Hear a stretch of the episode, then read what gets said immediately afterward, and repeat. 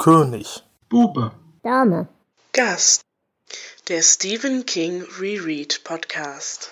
Hallo und guten Tag zu einer neuen Folge von König, Bube, Dame, Gast. Wir wollen heute mit euch das Buch Desperation besprechen. Und dazu habe ich mir nicht nur wie, unter, wie immer den wundervollen Jonas eingeladen. Hallo Jonas. Hallo Dela. Sondern auch den großartigen Flo. Hallo Flo.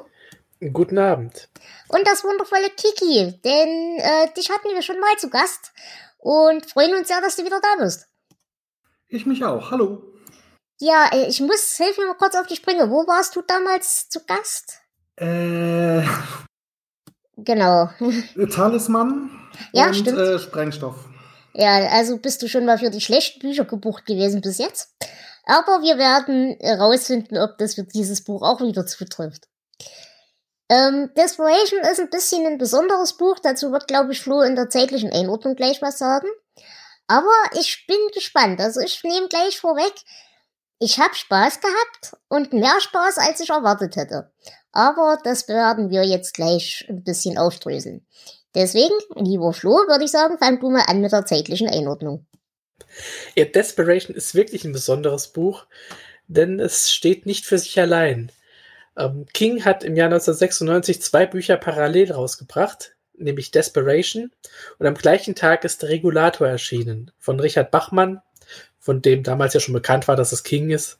Also das stand dann natürlich auf dem Cover. Stephen King ist Richard Bachmann.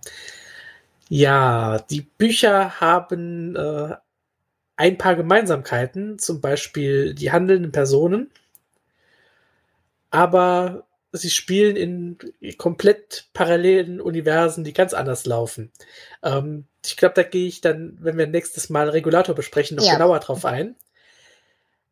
Heute will ich aber etwas anderes noch kurz ausführen. Ähm, wir hatten ja schon öfter, dass King eher religionskritisch war, sag ich mal. So als Beispiel ähm, Der Nebel von 1985, als ein christlicher Lynchmob versucht, einen, die Kinder zu töten.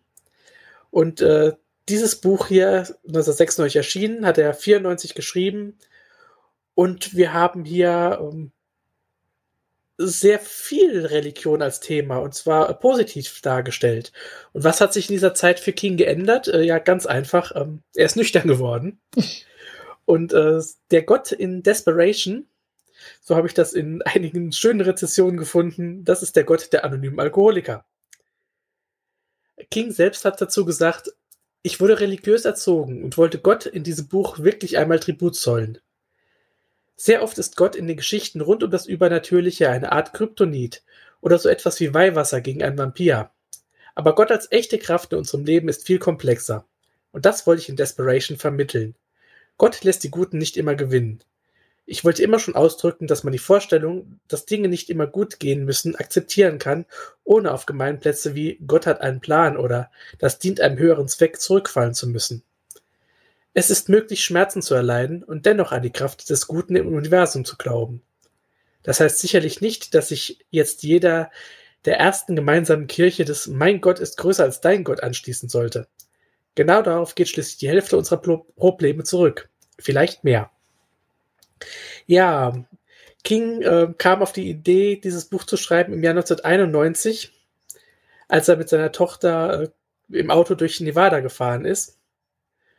Und sie kamen in eine kleine Stadt. Die Straßen waren komplett leer. Und eine Stimme in seinem Kopf sagte, also so behauptet er, sie sind alle tot. Who killed them? The sheriff killed them all. 1994, also kurz bevor er das Buch geschrieben hat, äh, war King dann mit dem Motorrad unterwegs auf einer Zehn-Städte-Tour, wie auch eine gewisse Figur in diesem Buch, um äh, ja, sein neues Buch vorzustellen, äh, damals Schlaflos. Und diese Reise hat ihn scheinbar ziemlich inspiriert, denn er kam am 1. November nach Hause, hat sich hingesetzt und angefangen, Desperation zu schreiben. Und direkt im Anschluss an dieses Buch hat er dann äh, Regulator geschrieben. Und darauf gehe ich das nächste Mal ein. Und Jonas erzählt uns jetzt, worum es in diesem Buch geht. Desperation ist eine kleine Bergbaustadt, in der Minenarbeiter auf einen vor langer Zeit eingestürzten Stollen treffen und dort steinerne Tierfiguren finden. Diese ja, werden Kantars genannt und sorgen für eine Art Besessenheit oder zumindest Kontrolle äh, durch eine alte Wesenheit namens Kantak oder auch einfach nur kurz Tak. Äh, Tak ist außerdem auch in der Lage, äh, Tiere zu befehligen, ohne dass die irgendwie mit diesen Figuren in äh, Berührung kommen. Tak schlüpft nacheinander in ein paar Bewohner der Stadt und nutzt die dann, um ja fast alle anderen umzubringen. Allerdings kann er immer nur für eine kurze Zeit äh, in einem Menschen sein, bevor der, bevor der verschlissen ist. Schließlich übernimmt er einen Hilfspolizisten und nutzt dessen Position, um einige Personen auf dem Highway gefangen zu nehmen und als Reservewirte zu nutzen. Äh, die, diesen Gefangenen gelingt äh, allerdings dann die Flucht aus dem Gefängnis unter anderem durch die göttlichen Eingaben, äh, die der junge David Carver hat. Es kommt zu einem tödlichen Versteckspiel und die Überlebenden kommen zu dem Plan, äh, den Stollen und äh, Tack, der wohl noch irgendwie da drin ist, in die Luft zu sprengen. Bei der Umsetzung des Plans äh, opfert sich der Schriftsteller Johnny Marinville und rettet damit den anderen das Leben. Und im Groben und Ganzen war es das schon. Wunderbar, danke für die Zusammenfassung. Sehr gern. Was jetzt hier komplett in deiner Zusammenfassung nicht so richtig aufgetaucht ist, äh, was ich auch vollkommen verstehen kann, ist halt dieses ganze religiöse Unterspiel, das wir hier haben. Dass wir hier eben wirklich einen spirituellen Gegenspieler einführen in Form eines magischen Kindes. Ähm, ja, das ist halte ich noch für wichtig zu erwähnen. Wie steht ihr zu diesem Buch? Kiki, was war denn dein erster Eindruck? Und hattest du dieses Buch schon mal gelesen oder nicht? Also ich hatte die gelesen, als das damals rauskam, war ich auch noch ziemlich Fan von King und habe auch beide direkt im Hardcover gekauft. Äh, Despelation und Regulators. Also war das Wiederlesen jetzt im Grunde ganz interessant. Ich hatte Spaß, es war ein schönes Gemetzel. Äh, allerdings gingen die religiösen Ideen waren nett. Da können wir später noch mal genauer drauf kommen, dass als er dann anfing in Richtung des Gnostischen zu gehen, mhm. was ich damals nicht kannte, mich jetzt aber zwischendurch mal interessiert hat, was dann aber leider nicht sehr tief ausgeführt wurde. Mhm. Okay. Und Flo, du hattest das auch schon mal gelesen, ne? Ja, ich hatte auch damals, als die rauskamen, beide Bände gelesen. Und ich hatte so in Erinnerung, hm, die haben mir jetzt beide nicht so wirklich gefallen. Und deswegen war ich hier ziemlich überrascht, äh, dass mich der Anfang doch gepackt hat. Also ähm, das Setting hat mich schon überzeugt. Das ist so etwas, das man aus vielen Horrorfilmen kennt, gerade so Hinterwelt der Horrorfilme. Die ist ja, ich weiß, du magst die nicht so. Ich ja eigentlich auch nicht, aber ähm, tatsächlich fand ich diesen Anfang ziemlich interessant. Leider, ähm, da komme ich dann auch noch drauf, fällt es für mich irgendwann sehr stark ab. Mhm. Bei mir war der Punkt, ich habe auch Desperation und Regulators beide damals gekauft. Bin mir nicht ganz sicher, ob direkt bei rauskommen oder relativ in, in relativ näherer Zeit. Aber auf jeden Fall, ich weiß, ich habe eines dieser Bücher angefangen, fand es furchtbar und hab's weggelegt. Äh, bis ich die beiden Bücher jetzt wieder gelesen habe, wusste ich nicht mehr welches ich weggelegt hatte. Aber offensichtlich Desperation war das, was ich gelesen habe. Kann mich allerdings überhaupt nicht dran erinnern. Also ich habe komplett falsche Erinnerungen gehabt an dieses Buch. Aber ich muss sagen, meine Erinnerung war schlechter als das, wie ich es jetzt fand. Und ich muss sagen, ich habe auch echt Spaß gehabt an diesem Buch. Aber leider muss ich jetzt gleich zu dem Schwachpunkt kommen, denn wir würden denke ich, anfangen darüber, äh, über die Charaktere zu reden. Und äh, ja, da fängt's halt an. Funktioniert für euch irgendeiner dieser Charaktere? Ja, das ist eben das Problem. Äh, es gab drei Charaktere von Belang. Es waren halt äh, Johnny Marinville, David Carver und äh, Collie Etregian, wie immer man das aussprechen soll. Mhm. Und der einzige, den ich wirklich gut fand, war der Sheriff. Ja, bin ich bei dir. An dem Sheriff, also beziehungsweise an der besessenen Form des Sheriffs, hatte ich durchaus schon meinen Spaß. Äh, wer bei mir noch ein bisschen funktioniert hat, war tatsächlich Steve. Also hier der, das Assistenzäffchen von, von, vom Schriftsteller. Mhm. Äh, der hat aber, also das war auch eine Abziehfigur, Abziehbildfigur, aber der hat bei mir als diese, diese gebeutelte Arbeiterklasse-Sache für mich ganz gut funktioniert, weil er eben auch ein bisschen intelligent handelt und relativ wenig rumheult und allgemein kein totales Arschloch ist. Den fand ich eigentlich ganz okay. Aber außer dem Sheriff und Steve ist bei mir nichts hängen geblieben. Ich habe weder für David ein Gefühl gekriegt, noch für Johnny, noch für die toten, äh, auf dem Weg liegenden Leichen dann. Das hat nicht funktioniert bei mir. Ja, ich äh, sehe das ähnlich. Also Steve war okay.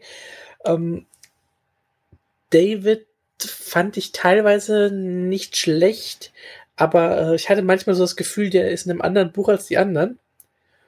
Mhm. Und, und ähm, gut, dadurch, dass wir Cynthia ja schon in das Bild kennengelernt haben, hatte ich zu ihr ein bisschen mehr Verbindung, als ich äh, zu einem komplett neuen Charakter gehabt hätte, aber sie ist auch hier einfach Beiwerk. Ja, und gerade das hätte ich mir halt tatsächlich mehr Ja. gewünscht. Weil, also sie war ein Charakter mit Potenzial. Sie hätte auf jeden Fall was, was reisen können. Mhm. Und ich finde auch im Zusammenspiel mit Steve kam sie auch ganz gut. Aber für sich alleine genommen war sie halt auch absolut bedeutungslos. Ja. Ja, also mir ist gerade aufgefallen, ich habe auch äh, nur David Carver und Johnny Marinville namentlich in der Zusammenfassung ja erwähnt, äh, weil die anderen eigentlich keine Rolle will, äh, spielen. Den äh, Entragian oder wie auch immer er heißt, habe ich äh, nicht erwähnt, weil ich eben nicht weiß, wie man ihn ausspricht. Äh, also deswegen habe ich ihn nur Hilfspolizisten genannt. Aber äh, ja, die anderen sind ziemlich austauschbar. Klar, es ist wichtig, dass David eine Familie hat, die er irgendwie verliert oder so, aber ansonsten. Hm. Ja, das war auch das Problem. Ich weiß jetzt nicht, ob es daran lag, dass ich das Buch halt schon gelesen habe und das unterbewusst gemacht habe. Aber viele von den Charakterisierungen, die dann kamen, diese Vorgeschichtenerzählungen, die, die kamen, haben also an mich eine völlige Belanglosigkeit telegrafiert. Da habe ich dann irgendwann festgestellt, da hatte ich die jetzt zu Ende gelesen und so irgendwie gar keine Erinnerung mehr daran. Mhm. Mm, Ja, ging mir auch so. Und auch, äh, wie du eben gesagt hast, Jonas, ähm, die Charaktere, es wird ja ziemlich am Anfang, äh, bekommen wir ja mit, wie dieses kleine Mädchen stirbt, beziehungsweise man trifft sie ja. Also, vielleicht sollte man sagen, die Geschichte ist nicht chronologisch erzählt. Das äh, macht das Ganze nochmal ein bisschen schwieriger. Äh, normal sollte der Tod eines Kindes was mit einem machen. Hat's absolut nicht, ja. Absolut nicht. Es ist Nee. belanglos. Äh, aber ich glaube, äh, hier ist es extra so gemacht, dass es nichts mit einem macht, um quasi diesen Tod allgegenwärtig darzustellen in der Stadt. Weil ja. de deswegen haben wir nicht mitbekommen, wie sie stirbt, sondern nur, dass da eine Leiche liegt. Mm, Ja, aber glaube ich nicht, weil ich glaube, dieser Tod, dieser eine spezielle Tod, ist für David eher der Auslöser, der eine Glaubenskrise auslösen könnte, als 500 unbekannte Leichen in dieser Stadt. Äh, das schon, aber wir als Leser kennen David zu dem Zeitpunkt ja noch gar nicht.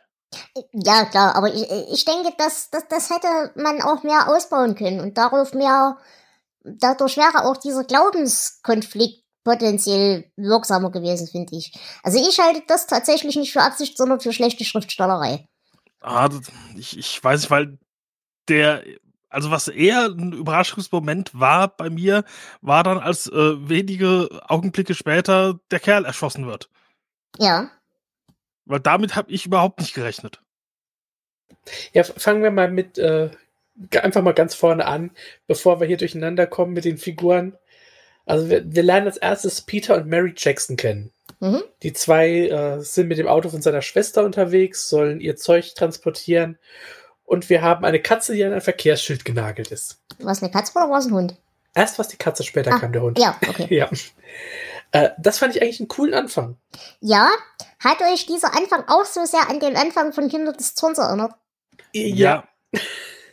Und ganz viele, wie schon gesagt, so äh, Hinterwäldler, Horrorfilme. Aber tatsächlich ähm, hat mir das echt gefallen. Und dann kommt dieser Polizist, er findet Gras im Auto. Er benimmt sich ohnehin komisch und ruft Sachen wie Tack. Und äh, er nimmt sie mit und tötet ihn. Und das fand ich einen schönen Moment. Man hat ja am Anfang so das Gefühl, ach oh gut, das sind also unsere Hauptfiguren. Mhm. Und dann ist er schon mal tot. Was ich gut fand an der, an der Eingangsszene, war tatsächlich diese Beiläufigkeit, mit der das passiert. Ja. Und äh, ich glaube, da gebe ich dir recht vollkommen, Jonas. Diese Beiläufigkeit ist ein ganz wichtiger Punkt. Da bin ich ganz bei dir. Ich denke nur Mhm. eben bei den späteren Sachen, die dann doch eine gewisse Bedeutung haben, hätte die besser rauskommen können. Aber die Beiläufigkeit in den normalen Morden, in Anführungsstrichen, die ist gewollt und die ist auch gut so, dass sie drin ist. Ja, die, die Anfangsszene, also finde ich auch eine der besten im Buch. Aber das hatte ich dann ja auch schon in den anderen Sachen, äh, in anderen Podcasts auch so mal gesagt. Was ich finde, was Stephen King ja am besten kann, ist dann gerade dieses, du denkst einen Moment lang, alles ist okay und, und dann dieses Gefühl, nee, Moment, irgendwas ist hier gar nicht okay, noch ohne direkt zu sagen, was. Gut, jetzt natürlich in Desperation findet man sehr schnell raus, dass alles überhaupt nicht okay ist und was merkt man auch sehr schnell. Aber dann so diese Startszene, äh, wie gesagt, fand ich eine der besten von daher. Und dann noch ein Punkt zur Belanglosigkeit. Als dann am Buchende dann wieder Deirdre erwähnt wird, da habe ich dann jetzt ernsthaft lange überlegt, wer von den fünf, sechs Leuten denn jetzt Ja. Deirdre war, bis ich mich wieder erinnert habe in dem Moment, das war nur die Schwägerin mit dem Gras. Ähm, ja. Was ich euch fragen wollte, wie funktioniert denn bei euch die Stadt? Denn für mich war die Stadt selber ein wichtiger Charakter, al- also viel wichtiger als die anderen. Das hat für mich jetzt wieder funktioniert, wie bei, sagen wir, Castle Rock zum Beispiel. Dass die Stadt einen eigenen Charakter hat. Hm, Ich habe irgendwo gelesen, ähm, dass King hier so in seiner Sch- Schreibe, in der Kompromisslosigkeit und in gewissen Dingen zurückgeht, äh, bis in ähm, Brennen muss Salem. Und auch auf dieser Ebene, ja. Ähm, die Stadt hat mich auch so ein bisschen an, an The Stand erinnert und so, einfach dieses, dieses Endzeit-Feeling. Das hat mir gefallen. Ja, und vor allem halt wirklich, also ich bin ja für solche Sachen sehr offen. Mir haben die Charaktere überhaupt nicht gefallen, aber das Setting fand ich grandios. Du hast den Staub gerochen, genauso wie du den riechst bei, bei, äh, bei Schwarz, wenn er durch die Wüste rennt. Du hast die Wärme gehabt, du hast, äh, also das, das hat wirklich gut funktioniert bei mir. Ich habe die Staubhexen vor mir gesehen. Ja, in, in der ersten Hälfte des Buchs äh, hat diese Atmosphäre für mich auch funktioniert. Das-. Ja, also die Stadt, die hatte ich auch bildlich vor mir tatsächlich.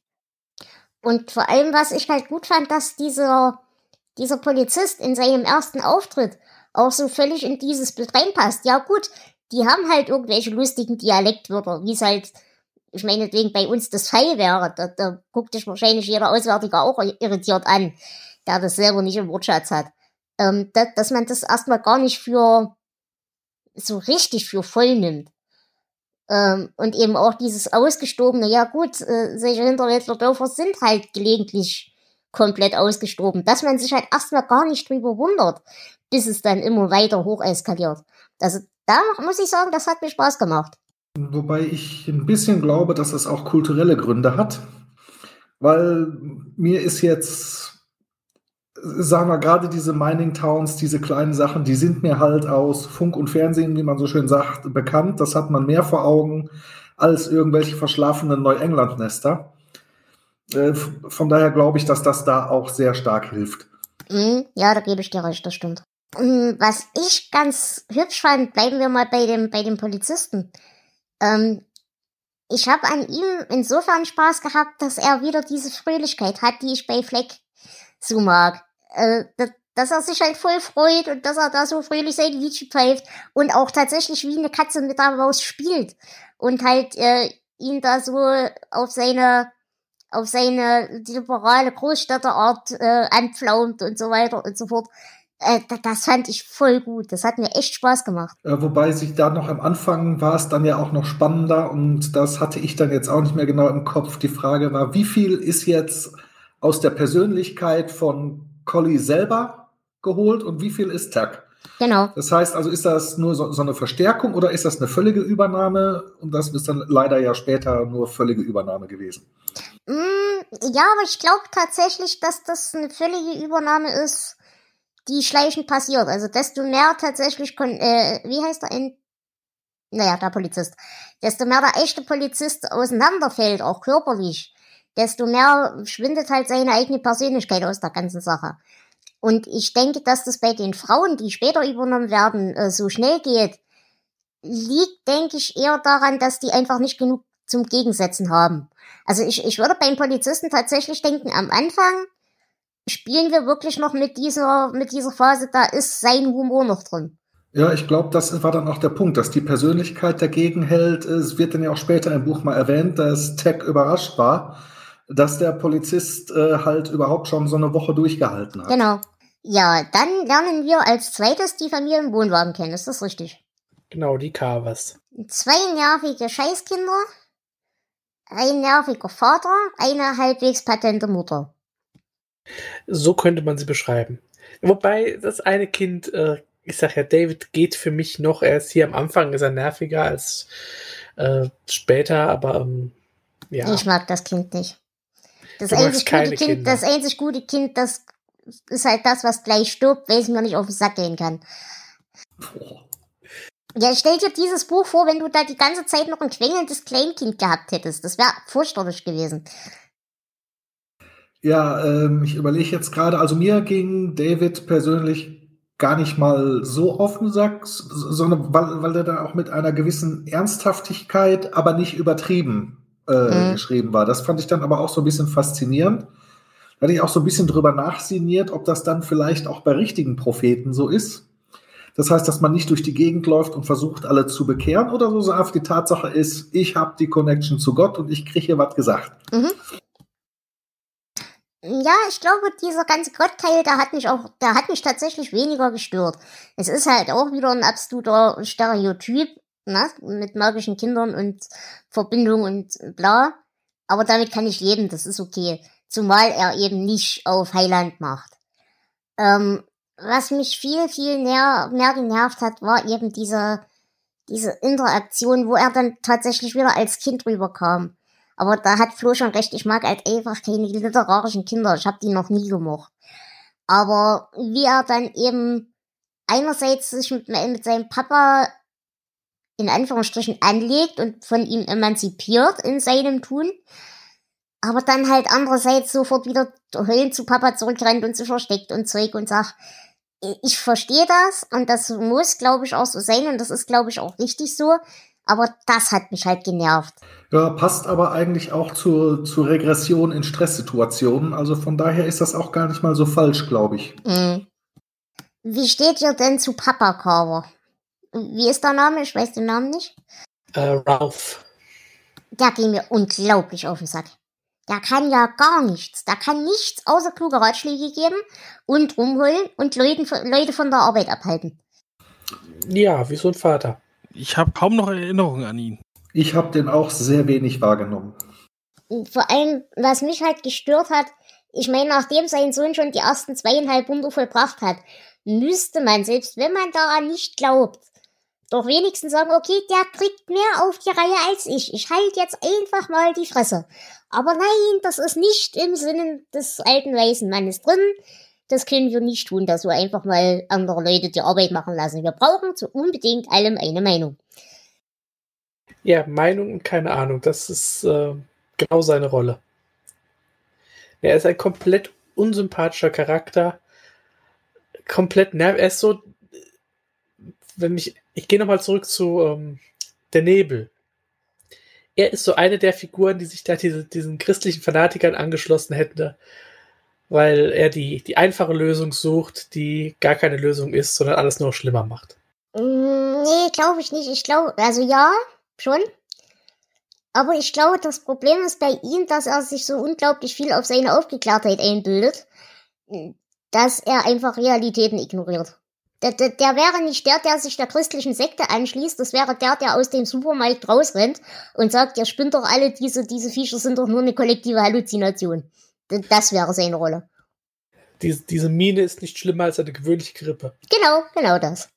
Wir werden lernen müssen, mit dem Outsider zu leben. Ja. Ja.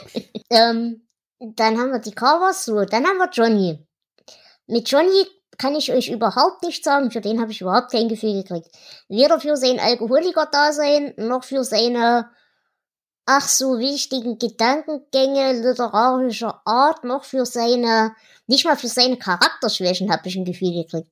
Ach, ich, ach, ich fand ihn äh, im, im Grunde eigentlich ganz okay. Was mich da am meisten genervt hat, ist, wie er geschrieben war. Und ich hatte dann, das hatte ich dann ja auch getwittert, es gibt diesen Twitter-Account Midnight Pals. Kennt ihr den? Mhm. Ja, und wo dann, wo ich mir dann halt vorstellte, dass dann halt da wie in einem Account, das dann geschrieben wird, so Clive Barker Stephen King mal zur Seite nimmt und sagt mal, Literary Lion und so weiter. Ich weiß, es ist deine Mary Sue, aber muss das denn jetzt wirklich? Ja, das stimmt schon. Das ist schon richtig. Aber wenn man das abzieht, diese, diese komischen Beschreibungen dann immer, dann fand ich ihn als Charakter eigentlich ganz okay. Vor allem, weil er der Einzige ist, der auch wirklich einen Growth Arc hat, also der auch wirklich da irgendwie auch, auch wenn er am Ende stirbt, aber irgendwie dann trotzdem wächst an der Sache ganz langsam. Den, den Wachstum habe ich halt überhaupt nicht gesehen. Ich habe eigentlich nur gesehen, dass er in seiner Todessehnsucht dann endlich bestätigt wird und endlich seinen Willen hat. Wobei ich auch sagen muss, auch dieses ganze Vietnam-Trauma und der ganze Spaß, der ist halt auch an mir komplett vorbeigegangen. Also da, da, da, ich habe dafür auch kein Gefühl gekriegt, dass das ein sonderlich traumatisierter Mensch war. Für mich war das einfach nur ein Knitschkopf. Ja, das wurde ja auch thematisiert, also von den, ich sage nicht seine Todessehnsucht, das wurde, er war ja schon tot. Äh, David Carver hat ihn ja im Land der Toten getroffen. Er ist also sozusagen, er war schon tot, er wusste das nur noch nicht, also geistig tot. Und so gesehen hat er dann zumindest noch auf den letzten Metern im Buch nochmal gelebt. Hm, das war auch der Teil im Buch, den ich echt schwierig fand. Unter anderem. Womit das eigentlich aber von der Wunderprogression her passt, die David verbringt. Das heißt, am Schluss nochmal einen Toten erwecken, metaphorisch ja, gesehen. Ist eine Lazarus-Geschichte auf jeden Fall. Da hast du schon recht. Aber nee, nee, das, das, das hat bei mir überhaupt nicht gezündet. Also der ganze, die, dieser ganze Teil hat bei mir überhaupt nicht gezündet. Und auch diese, diese, kommen wir gleich zu, zu David in dem Zusammenhang. Funktioniert hat für mich diese, diese Genesungsgeschichte von seinem Freund. Was für mich wieder überhaupt nicht funktioniert hat, aber das sind wir wieder bei meiner Aversion gegen Coming-of-Age-Geschichten war eben diese ganze Kinderfreundschaft und dieses ganze Baumhaus-Ding und der ganze Mist. Das, ich mag das nicht. Ich weiß nicht, ob ich das nicht mag, weil ich das einfach so nicht kenne. Und dass ich das für so ein Klischee halte, aber kein, Kinder sind nicht so. In meiner Welt sind Kinder nicht so. Also wir hatten ein Baumhaus. Ja, hm, hm, Kiki? Ich, ich hatte das jetzt weniger als Coming of Age gelesen. Es waren dann halt nur wieder, jetzt kommen relevante Infos die popelt dir mal raus aus den ganzen Geschichten und vergisst den Rest wieder, wie es halt mir halt bei den vielen dieser Vorgeschichten passiert ist. Und da war es halt einfach nur Setup äh, für diese Art, wie Gott in, in dieser Vision von King halt ist. Also jetzt nicht so ein überbordender, gütiger Vater, sondern ich brauche dich für irgendwas, dafür gebe ich dir jetzt was und das werde ich mir später wiederholen, doppelt und dreifach. Das mhm. ist ein Deal. Und, und von, für dieses Setup hat das für mich eigentlich gepasst mit der Story. Ja, ich, ich meine auch gar nicht unbedingt den Punkt eben mit dem Deal. Das, das ist okay, damit kann ich leben. Aber mich nervt einfach dieses fünf Freunde, wir laufen fröhlich pfeifend mit einem Hund durch den Wald und spielen und Blödsinn. Ja, wir haben das auch gemacht, aber mich kotzt diese Überromantisierung so maßlos an. Die stört mich bei S, die stört mich bei die Leiche, das, das nervt mich einfach. Ich bin ja derjenige, der sowas mag, aber hier fand ich es auch einfach, äh, ja, Backstory. Komm, mach weiter. Mhm. So, ja. Aber ähm, nochmal gerade zu Johnny, also ähm, das Beste, was ich zu dem Charakter sagen kann, ist, er hat mich nicht so genervt wie andere Figuren in diesem Buch. Ja, das stimmt. Er, er ist nicht, äh, ja. Er ist egal. Er, er nervt egal. nicht, er ist genau. egal. Er ist da, er hat eine Aufgabe, die erfüllt er ohne zu nerven, das ist okay. Das Einzige, wo er mich genervt hat, und das war wieder der Punkt, äh, mit dem Tierarzt-Typen im Zusammenspiel. Diese, diese sinnlose Rumbeißerei und Schwanzvergleicherei und sich gegenseitig in die Scheiße reiten wollen, Geschichte, das, das, ne. Wobei dieser Tierarzt-Typ mich grundsätzlich genervt hat, aber das ist, äh, da kommen wir noch zu. Der ist zum Beispiel an mir komplett spurlos vorbeigegangen. Also ich könnte dir, ich wüsste weder einen Namen noch habe ich irgendein, irgendeine Erinnerung an irgendein Verhalten von ihm. Er hat sehr viel gesoffen im Kino. Ja gut, aber hätte ich vielleicht auch in der Situation. Tom Billingsley, aber ich musste es auch nachschlagen. Und dann kam der Puma. Da Schön, schöne Bilder schon. hat er gemalt. Ja, stimmt, der hat Bilder gemalt. Ja, Ja, er ist halt so der, der Dorfbewohner, der noch lebt und der noch ein paar Hintergrundinfos geben kann, bevor er vom Puma, Puma gefressen wird. ja. Ähm, das ist seine Aufgabe und die erfüllt er nervig. Was hat dich an ihm genervt? Weil, wie gesagt, für mich war das so unsichtbar, dass er mir wirklich nicht aufgefallen ist. Weder positiv noch negativ. Ja, er ist so, so wirklich lange Zeit einfach im Hintergrund, aber wenn er das eben nicht ist, in den paar Momenten, äh, ich weiß es nicht. Dieser komische alte Säufer ging mir einfach auf den Sack. Okay. Und das ist ja legitim. Ja, so ein bisschen hatte ich das Gefühl, dass das von King praktisch so ein zweites kleines Self-Insert war. So nach dem Motto, so hätte ich enden können, wäre ich jetzt nicht nüchtern geworden. Ich wäre ein völ völ völlig unfähig und ständig blau. Wenn er das besser rübergebracht hätte, seine zwei äh, Möglichkeiten, was ja wieder gut gepasst hätte ähm, in Verbindung mit den zwei Büchern, dann hätte ich das sogar ziemlich gut Ja, gefunden. Aber ähm, kommt für mich so gar nicht raus. Kommen wir zu Cynthia, würde ich vorschlagen. Wir kennen sie ja schon aus das Bild. Und ich muss sagen, gerade weil wir sie aus das Bild kennen, hat sie überhaupt nicht funktioniert. Ähm, sie hat keinerlei. Ich habe mich in das, in, in das Bild fürchterlich darüber aufgeregt, dass unsere Protagonistin keinen Plan B hat und in keiner Form irgendwie äh, misstrauisch oder vorsichtig ist oder irgendwas. Bei Cynthia hatte ich den Eindruck, sie wäre es. Und das ist sie in diesem Buch wieder überhaupt nicht. Ja, sie ist einfach da. Sie macht nichts. Also ich war auch sehr enttäuscht. Ich mochte sie eigentlich. Sie war einer meiner li- liebbaren äh, Nebencharaktere in das Bild. Aber hier äh, existiert sie. Ich, sie hat nicht mal großartig eine Persönlichkeit, habe ich das Gefühl. Ich glaube, sie ist tatsächlich hier nur drin, damit wir diese sexuelle Komponente von Tuck äh, rausheben können. Und das Schlimme ist, dieser Handlungsstrang war der beste für mich im Buch. Aber wir konnten halt, wir, wir brauchten sie dafür, weil die anderen zwei Weiber waren, zumindest in Kings Welt, alte hässliche Hausfrauen. Ver versteht ihr, was ich meine? Das macht das Ganze Mhm. überhaupt nicht besser. Aber deswegen brauchten wir diese junge, attraktive, in Anführungsstrichen, äh, Frau, die wir, auf die wir diese Sexualgeschichte projizieren können. Ach, stimmt, stimmt, das, äh, als die an diese äh, Tierfiguren dann da geht in dem Genau. Mining Office, ne? Ja, ich, ich überlegte jetzt gerade, weil ich, ich wusste jetzt nur noch zwei Sachen direkt. Sie hat einen zweifarbigen Haarschnitt und sie sagte, don't call me cookie and I won't call you cake. Genau. Und, und das war es im Grunde, was ich noch so im Kopf hatte von ihr. Ich, Aber der Handlungsstrang und dieser, dieser sexuelle Aspekt von Tag, und das, das war für mich der beste Moment im ganzen Buch, weil das gerade der Teil bei mir so viele sehr, sehr krude und sehr unschöne Instinkte in mir angesprochen hat und auch eine, eine Stimmung gebastelt hat, die ich sehr, sehr, sehr, sehr mochte. Eben dieses, diese gewaltvolle Komponente, die in sowas drinstecken kann, äh, die aber einerseits so gruselig, das klingt auf Konsent basiert und auch zu einem ganz großen Teil ein Ding von Eigenermächtigung ist. Weil es eben, es, kommt dann dieses Zitat eben, was man so miteinander veranstalten könnte und vor allem, was man mit denen veranstalten könnte, die uns davon abhalten wollen, das zu veranstalten.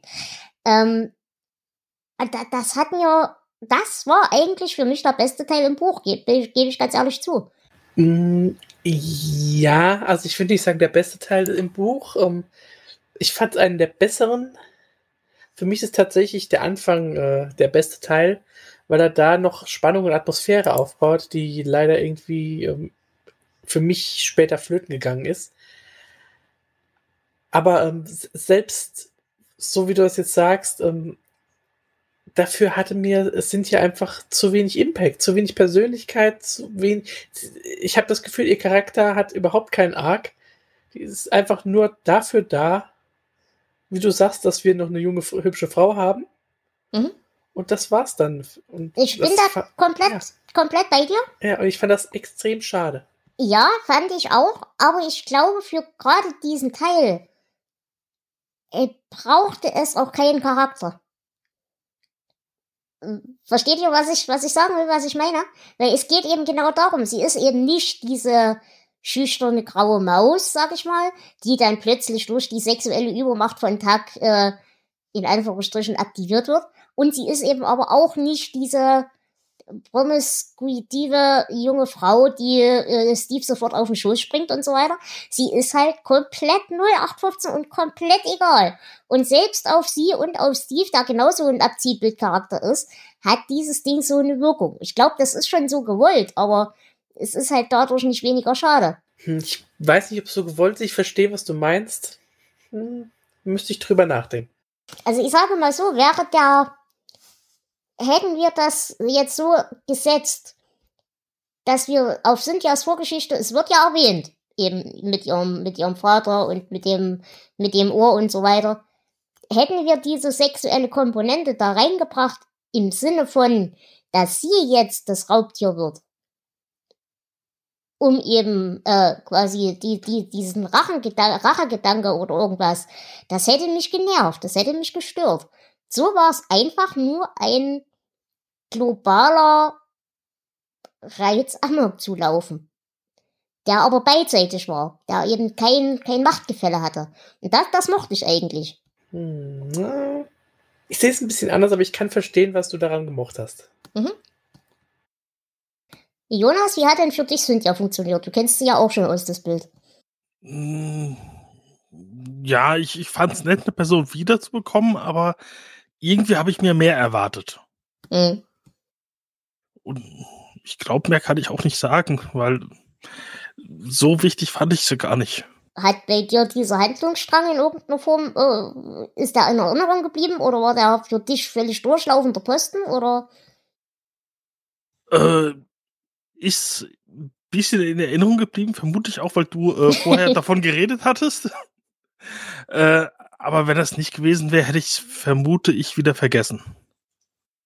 Hm, okay. Gut. Noch, noch einen kleinen äh, merkwürdigen äh, Fakt zu Cynthia. Äh, sie hat hier und in Regulator den Nachnamen Smith. In das Bild hatte sie den Nachnamen Engstrom. Aber nur in der deutschen Fassung. Im Englischen hieß sie immer Smith. Es ist putzig. Ja. Gut. Womit wollen wir denn weitermachen? Reden wir mal über Tag. Wie hat denn Tag für euch funktioniert?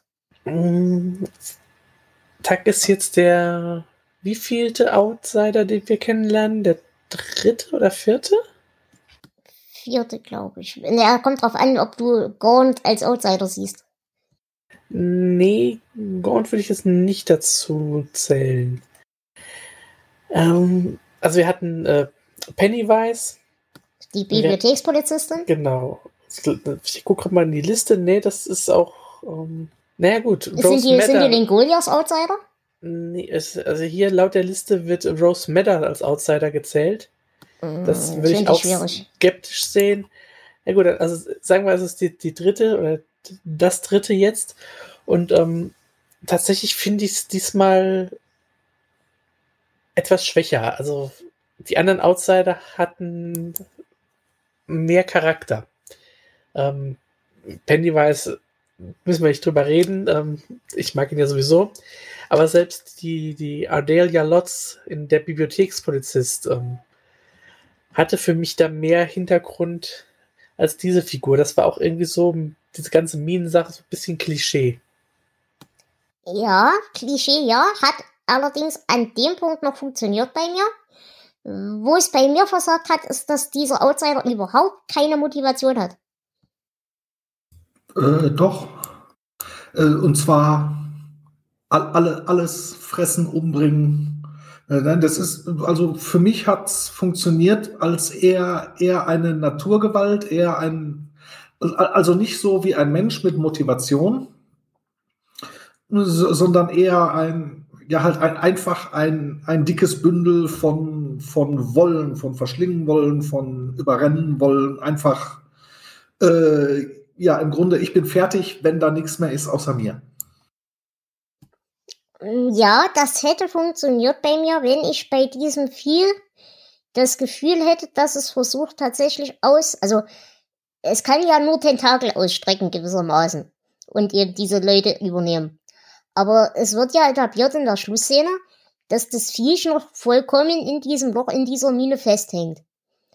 Und es hat für mich nicht den Eindruck gemacht, als will es mehr als diese Tentakel da ausstrecken und da rauskommen. Also, es, es hat für mich nicht den Eindruck gemacht, als hatte es sonderlich viel Motivation, da jetzt vollständig sich draus zu befreien.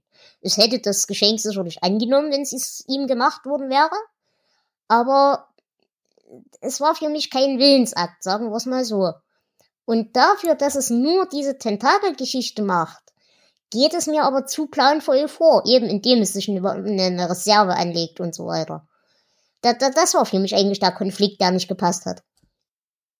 Ja, die Tentakel sind ja alles, was durchgehen kann. Es hängt ja nicht in der Mine. In, in der Mine ist das Tor von genau. uns zu da, wo immer es rumwohnt. Und äh, ja, gut, große Planung haben wir jetzt nicht mitgekriegt. Das war dann gegen Ende, wo dann die Überlegung war nach dem Sturm, da im Norden gibt es noch was und mit, mein, mit meinen Hosts komme ich bis da und dahin. Aber das Ding ist, es, es kann halt physikalisch nicht raus. Äh, hätte ich auch gerne gewusst, wie es sich das vorgestellt hätte, da sich weiter auszubreiten und weiter Leute umzubringen. Es hätte ja im Grunde so eine Eimerkette aus Hosts immer von der Mine weiter irgendwo ins genau. Land machen müssen. Genau. Also das war dann jetzt auch ein bisschen offen gelassen, aber das fand ich jetzt nicht so schlimm eigentlich. Mm, okay. Wie hat denn der Gegenspieler für dich funktioniert, Jonas? Ähm, ich habe auch nicht verstanden, was er will. Er war da, er war böse. Ja, ich, ich sag mal, für eine Geschichte reicht das. Aber ein Plan dahinter macht's schon besser. Mhm. Wo, äh, wobei ich Tech jetzt auch nicht mal als böse bezeichnen würde. Genau. Das, das ist, es wird ja auch immer mehrfach angesprochen, er spricht die Sprache of the Unformed, also Language of the Unformed, die Sprache der Ungeformten.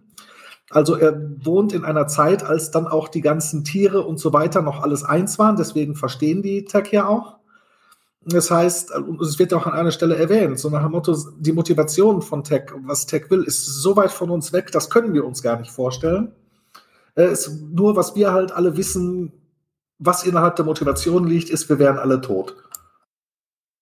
Äh, ja, das, das stimmt. Und, und ich sage auch so, was, was mich umbringen will, das sehe ich als böse. Deswegen äh, habe ich so genannt. Und äh, äh, ja, das, das ist, ist vielleicht auch, auch, auch mein Bias, weil äh, es ist halt auch der Antagonist quasi zu dem äh, Gott von David und äh, Gott ist gut und äh, ja, obwohl eigentlich ist er grausam, wie David sagt. Äh, ja, ist halt so, ich, Gegenspieler sind äh, quasi immer böse für mich. Das äh, ist einfach so, auch wenn das nicht wirklich objektiv so sein mag. Ähm, äh, was ich nicht verstehe an der Sache, ähm, dieses Töten und Kaputtmachen und so und Verschlingen, ja, aber genau der Verschlingen-Aspekt fehlt mir halt hier irgendwie so ein bisschen. Ich, und das, das, das ist eigentlich mein ganzes Problem mit Tag. Ich, ich finde Tag eigentlich echt cool, aber äh, das sind so viele Widersprüche. Einerseits will es töten, äh, aber eben ohne jede Motivation dahinter, einfach weil es halt geht. Aber andererseits eben diese sexuelle Motivation, die da reinkommt. Oder seht ihr das so, dass diese sexuelle Sache mit den Figuren und dem Zeug von woanders kommt, dass das eine zweite Strömung ist? Ich glaube eher, wenn man das jetzt so sagt, dass da die Richtung der Strömung eine andere ist. Das ist ja ganz so in der Psychoanalyse, irgendwie Sexualtrieb, Todestrieb, dass das verbunden ist und dass das was ist, was wir Menschen halt fühlen, wenn wir mit Tech in Kontakt kommen. Und das Tech natürlich, Tech ist ja alleine, ist einzeln. Was, was, was soll Tech mit Sex? Hm, Also würdest du das als Panikblüte verstehen? In der Gegenwart des Todes werden wir geil. Entweder das oder halt auch dann dieses, dass es halt dem Menschen gegeben ist, dann halt auch beim Gedanken, mal so alle anderen zu schlachten, eine gewisse Befriedigung zu empfinden. Sieht man also für mich jeden Samstag im Supermarkt. Ja. Ja, okay, mit der Deutung kann ich durchaus schon was anfangen. Ich hätte aber tatsächlich daran mehr Spaß gehabt, wenn wir das irgendwie etabliert hätten, meinetwegen, da kann Menschen konsumieren. Er übernimmt sie ja nur, er, er, er, er konsumiert sie ja nicht. Das Konsumieren ist ja aus Versehen, da brennt sie ja einfach leer. Gibt er mir da recht? Ja, ja. sie werden halt verschlissen. So, und hätten wir das aber eben als eine Konsumierung irgendwie deklariert, dann hätte für mich auch der sexuelle Punkt wieder mehr Sinn gemacht, weil wir dann eben dafür sorgen, dass unsere Energiequelle erhalten bleibt, schlicht und ergreifend. Aber das ist halt nicht, das ist halt nicht drin und deswegen widerspricht sich für mich das Ganze ein bisschen. Aber klar, wenn du das, wenn du das unter diesem Panikblütenaspekt vielleicht bewertest, dann kann ich damit leben, ja. Ja, für, für Tex selber, der hat ja, das wird ja nie was weiteres emotional gesagt. Für Tex sind wir im Grunde halt nur etwas nützlichere Drohnen in dieser Welt, mhm. die ihm helfen, physikalisch zu wirken und auch nur deswegen anders als alle anderen Tiere, weil wir ihn länger aushalten können. Mhm. mhm. Wie standet ihr denn zu der ganzen Tierkontrollgeschichte? Denn das muss ich sagen, hat mir schon Spaß gemacht. Also spätestens als er dann diese, diese Myriade von Skorpionen und Schlangen auf das Auto loslässt, das war schon gut. Das war schon echt gut. Die Tiere mochte ich eigentlich auch. Ähm, ich mochte auch die Szenen mit, was war es, ein Kojote? Nee, was war das in dem Gefängnis? Das war ein Kojote, ja. Doch, ein Kojote.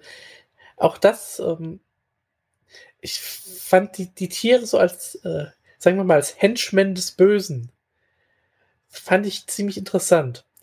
Ja, und vor allem auch äh, der, der Puma oder diese Katze, die es da war. Ja. Äh, wie sie halt quasi äh, überhaupt keinen Bock hat auf das ganze Spiel. Aber da ist halt ein Alpha-Raubtier und das ist halt jetzt Rudelchef und das sagt mir jetzt, ich muss das jetzt machen. Genau, das hat auch so eine Urtümlichkeit noch äh, dem Bösen verliehen. Dieses Kontrolle über die Tiere.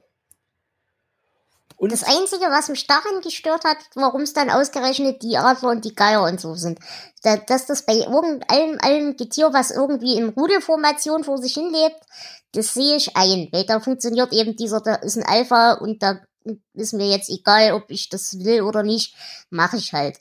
Aber so Raubgeflügelzeug ist ja eigentlich nicht dafür bekannt, in größeren Existenzgruppen rumzuwuseln. Bei Skorpionen und Spinnen kann ich das noch verstehen, dass die als Gehorde agieren. Aber das war das Einzige, was mich an dieser Idee ein bisschen gestört hat. Ja, was mich gestört hat, war, war die Umsetzung. Das war so ein bisschen on-off. Also immer, wenn der Plot es gerade brauchte, dann konnten die Tiere kontrolliert werden und wenn der Plot es gerade nicht brauchte, dann eben nicht. Ich meine, so eine Stadt und jetzt gerade in der Wüste, die, die ist voll mit Ratten und Skorpionen. Die, die hätten eigentlich nicht einen Schritt unbeobachtet machen können. Tech hätte immer wissen müssen, wo die sind. Äh, also das fand, das fand ich so ein bisschen, bisschen blöd, aber insgesamt fand ich es auch cool. Ja, aber da sind wir halt wieder bei diesem, bei diesem Verschlinger-Aspekt. Hätten wir irgendwie etabliert, dass er eine begrenzte Kraft, äh, eine begrenzte Masse an Energie hat, mit der er arbeiten kann, dann kann ich das verstehen, dass er eben entweder sich auf diesen Menschen, den er gerade besetzt hält, konzentrieren kann, oder auf das Getier drumrum, oder vielleicht einen Menschen und zwei, drei Viecher, oder halt alle Viecher und dafür den Menschen nicht mehr. Aber da das eben nicht etabliert ist, dass der ein Energieproblem hat, gebe ich dir recht, ist das schwierig. Eben, und vor allen Dingen auch am Ende in der Mine, als dann ähm, Mary heißt sie, ne? Mary? Mhm versucht wegzurennen. Da kriegt das ja auch unbewusst mit, weil er dann irgendwie mit irgendwie noch in einer Fledermaus ist, die da rumfliegt und die das mitkriegt. Äh, kriegt dann halt mit, dass sie aus, aus dem Office da ausgebrochen ist. Also von daher, also, also wie gesagt, ein bisschen haphazard, aber insgesamt cool. Mhm, auf jeden Fall. So, jetzt haben wir die wichtigsten Figuren durch, oder? Mhm. Ja, und jetzt hört's halt auf, weil inhaltlich muss ich ganz ehrlich sagen, funktioniert halt die Geschichte nicht für mich. Ja, Ich kann mich nur wiederholen. Am Anfang ja, und dann fällt es aber spätestens nachdem sie aus dem Gefängnis ausgebrochen sind, äh, bröckelt es immer mehr für mich auseinander. Wollen wir vielleicht ein bisschen auf die Wunder eingehen, die David vollbringt? Können wir machen. Wir ja. haben. Hm? Kiki? Ich sagte auch nur ja. Okay. Ähm, ja, wie gesagt, wir haben am Anfang, dass er eben sich aus diesen Gefängnisgittern rauszwängt und diese Kugel an sich nimmt und so weiter. Da muss ich sagen, aber ich bin halt auch klein und wuselig. Ich habe das Problem nicht verstanden. Ja, vor allen Dingen, weil, weil das jetzt auch noch, und ich glaube auch mit Absicht, was war von, war das jetzt wirklich ein Wunder oder hat er nur einfach Glück gehabt oder war das jetzt gerade genug Seife, war er klein genug? Ich, glaube, das war ja auch mit Absicht, dass das so ambivalent ist. Äh, dass wir, gut, später wird es dann natürlich äh, etwas weniger anwenden. Ich, ich glaube, es war jetzt auch Absicht, dass das erste Wunder halt in Anführungszeichen halt jetzt noch sehr, sehr mondän war. Jonas, gibt es dazu irgendeine Referenz? Haben wir irgendwo irgendeine Ausbruchsgeschichte in der Bibel? Äh, ja, ich glaube, es ist Paulus, der äh, durch den Einbruch eines Gefängnisses aus die, demselben entkommt. Okay. Also hat er das selber fallen lassen oder ist das äh, Zufall? Ich glaube, er hat gebetet und dann hat Gott das Gefängnis einstürzen lassen oder so, aber das ist alles sehr dunkel in meinem Kopf irgendwo drin. Hm, okay. Wobei ich auch eher glaube, dass Paulus und Johannes jetzt weniger Kandidaten sind, um die da mit den Wundern zu vergleichen. E eher so dann so die, äh, äh, die früheren Evangelien und wie gesagt, was die Gnostiker so alles geschrieben haben. Mhm wo Jesus halt äh, sehr, sehr bodenständig immer war und, und, noch gar nicht so der exaltierte Sohn Gottes, wie es sich dann später halt äh, umgeändert mhm. hat. Ja, dann kommt die Sache mit dem Wolf. Und da muss ich sagen, also mit dem Kojoten. Und da muss ich sagen, das habe ich in keiner Form als Wunder. Da, da fand ich den Jungen einfach nur mal sympathisch und cool. Das fand ich eine schöne Action-Szene eigentlich. Da habe ich jetzt auch ähm, als Wunder hätte ich jetzt gesehen, wenn er ihn niedergeredet hätte oder irgendwas. Also irgendwas Blödsinniges. Genau. Aber das hier fand ich auch ziemlich cool. Ja, das, und das war dann auch klassisch, wie man es dann ja später hat, auch gegen Ende bei äh, Johnny Marinville. Oder halt die, dieser klassische Satz, ne, Gott hat ihm die Hand geführt. Mhm. Das ist halt dann auch, dass der Junge, der noch nie geschossen hat, den Kojoten dann richtig erwischt im Sprung. Genauso wie dann Johnny Marinville, der halt nicht mal auf, alleine mit dem Hammer so ein Kuppel, Kupplungsschloss treffen kann. Dann auf einmal, wenn Gott dabei ist, dann halt auch, was halt den, den Adler oder auf was schmeißt er nochmal den Hammer? Hm, ich glaube ja. Also halt nur so ein bisschen göttliches Eingreifen, jetzt also nicht wirklich ein Wunder. Naja, und wir haben halt hier gerade, gerade hier viel diesen Aspekt drin, äh, Gott hilft denen, die sich selber helfen. Ne? Also indem eben Johnny sich eben nicht nur auf den lieben Chef verlässt, sondern eben mit seiner Jacke tatsächlich auch mit täglich eingreift und diese Dinge.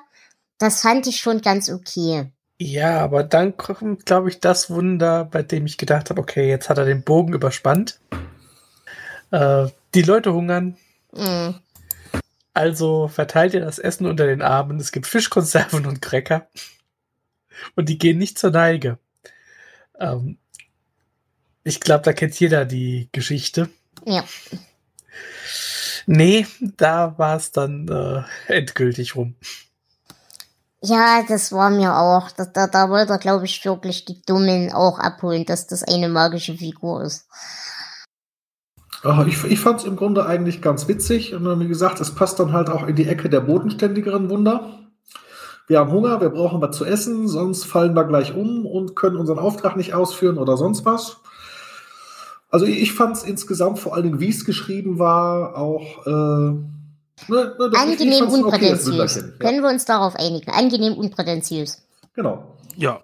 Mm, was ich noch ganz hübsch fand, war tatsächlich diese Szene, wie David alleine durch die Stadt läuft und eben die Leichen findet und so weiter, seine Schwester dann noch vom Haken nimmt und, und zudeckt und, und so weiter.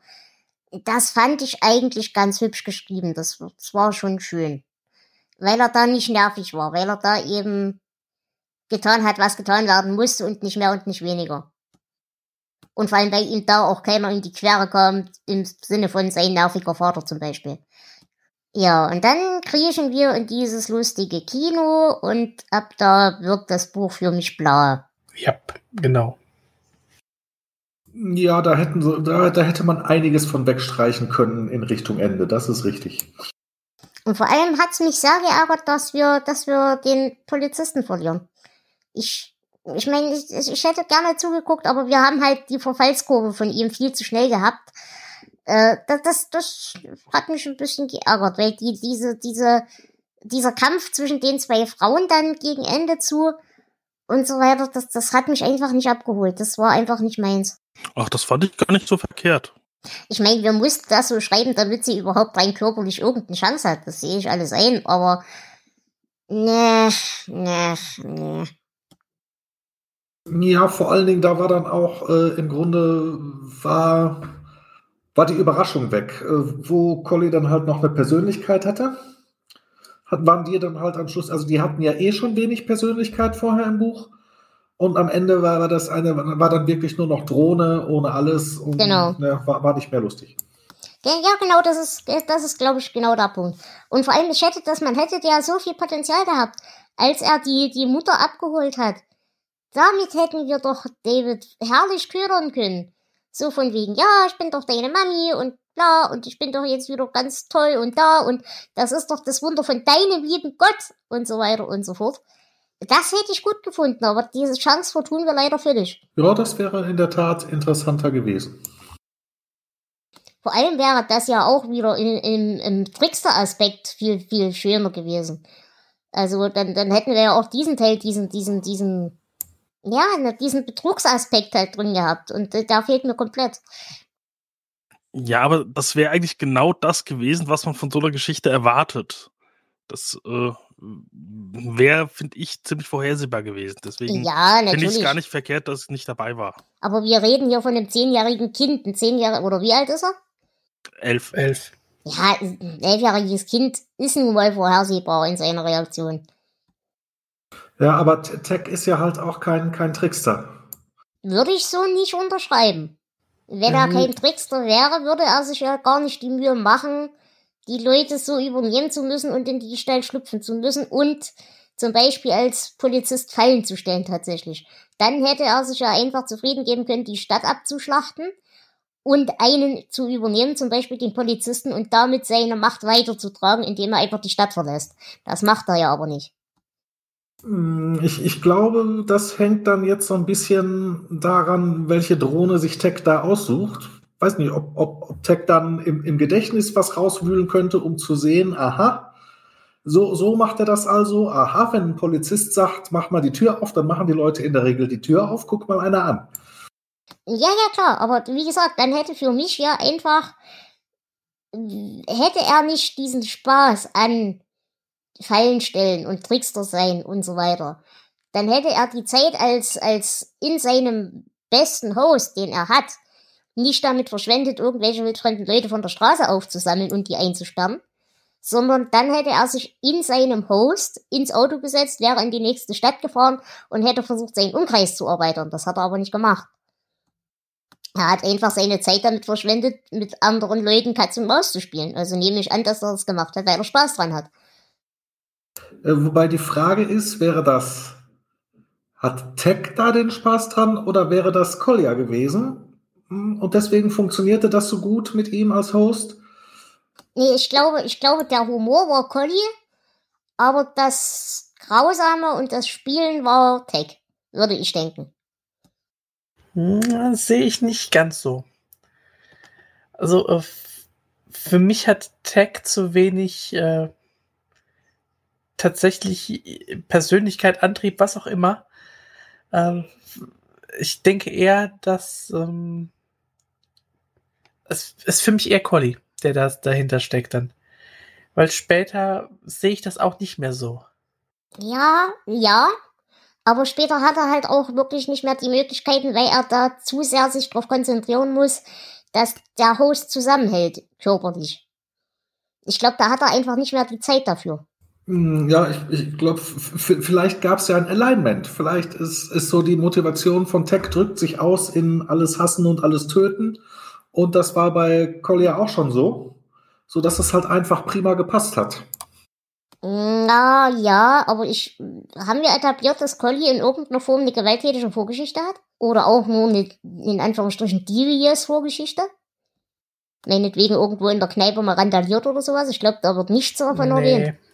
Ich kann mich jetzt nicht erinnern. Also er, er wollte vorher schon zur Polizei. Man hat sich da, also auch, auch in Desperation, man hat sich aber entschieden, ihn nicht einzustellen. Schätze ich mal, die werden ihre Gründe gehabt haben. Und erst als die Stadt dann im Grunde mehr oder weniger leer wurde, er kam dann ja irgendwie erst später als äh, Fulltime-Polizist rein, als da eigentlich schon keiner mehr war. Ja, okay. Ja, okay, wenn man das als Andeutung nimmt, ja, meinetwegen. Ähm, dann gibt's noch diese lustige Szene, die ich auch nicht verstanden habe, auf dem Theaterbalkon. Also auf diesem, auf dieser Kinologe-Sachen da. Als diese Frau, deren Namen ich schon wieder völlig vergessen habe. Wisst ihr, wen ich meine? Äh, ja, Ja, die weil- Dings. Ja, genau, das ist es. Ich habe den Namen auch eben gelesen, schon wieder vergessen. Die Dings mit dem kurzen Rock, der eigentlich gar nicht so Genau. kurz ist. Warum? Was wollte diese Szene? Ich meine, den Lazarus-Punkt, den haben wir ja schon an anderer Stelle drin gehabt. Den hätten wir also nicht nochmal einbauen müssen. Also warum existiert diese Szene? Ich habe sie nicht verstanden. Ich glaube, damit ein bisschen Action war, während äh, David Carver da in seiner Trance rumhängt und durchs Land der Toten tigert. Hm.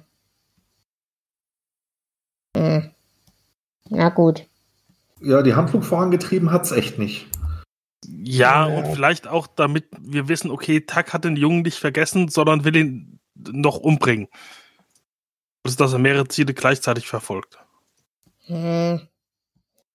Aber wäre es da, da hätte ich zum Beispiel schon wieder spannender gefunden. Äh, David liegt da in der Gegend rum und es nähern sich so zwei, drei Schlangen. Zum Beispiel. Das hätte ich cooler gefunden. Dann hätten wir nämlich auch wieder diesen heidnischen Punkt reinbringen können, wenn wir es gewollt hätten.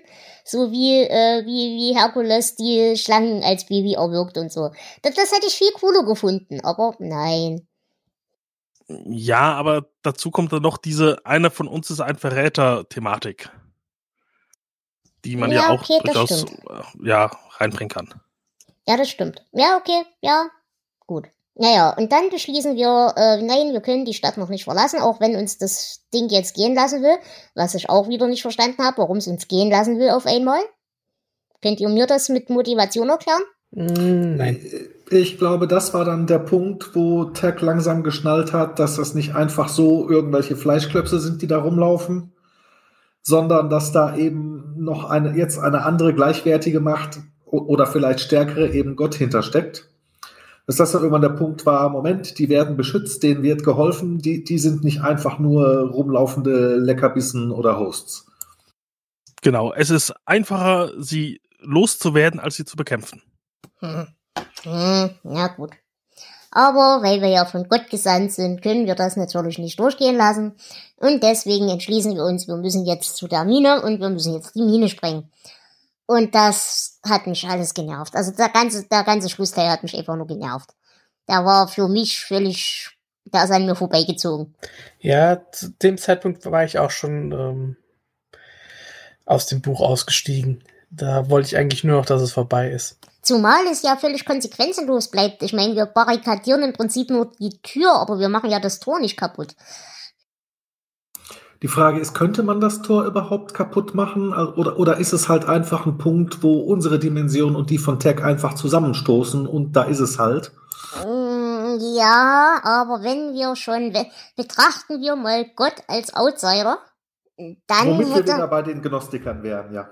Dann hätte man halt tatsächlich wieder sagen können, okay, was passiert eigentlich, wenn wir zwei Outsider, wenn wir den lieben Gott in das Loch schubsen, gewissermaßen. Dann würden die beiden sich aufs Maul hauen. Oder halt verstehen und Bier trinken. Äh, das glaube ich eher nicht. Mm, Das kommt auf deine Definition von Gott an, aber Ja, nee, dann, dann, dann würde ja Gott nicht dafür sorgen, dass das Ding zugemacht wird, sondern dafür sorgen, dass es erweitert wird oder dass da sonst wie Kommunikation möglich wird. ja, aber Kommunikation heißt ja für mich nicht unbedingt, dass man sich da feindlich gesonnen sein muss. Ich könnte mir auch vorstellen, dass der sich sagt, auch du bist eins meiner Kinder, komm, wir trinken ein Bier zusammen. Und das, das Loch meine halt ich ja. einfach offen bleibt. Aber Das meine ich ja. Dann, dann hätte Gott halt dafür sorgen können, dass, dass Tech halt irgendwie da bleibt und, und ihn nicht aussperren und den, den Zugang möglich, so zusprengen wie möglich. Ja, ja, genau. Aber dann, naja, wie gesagt, wenn wir, wenn wir Tuck davon überzeugen, hey, guck mal, deine Gegend da ist doch eigentlich ganz kuschelig und so, dann, dann braucht man ja die Tür nicht verrammeln, weil wenn man ihn überzeugen kann, dann, dann muss man ja die Tür nicht verrammeln. Verstehst du, was ich meine?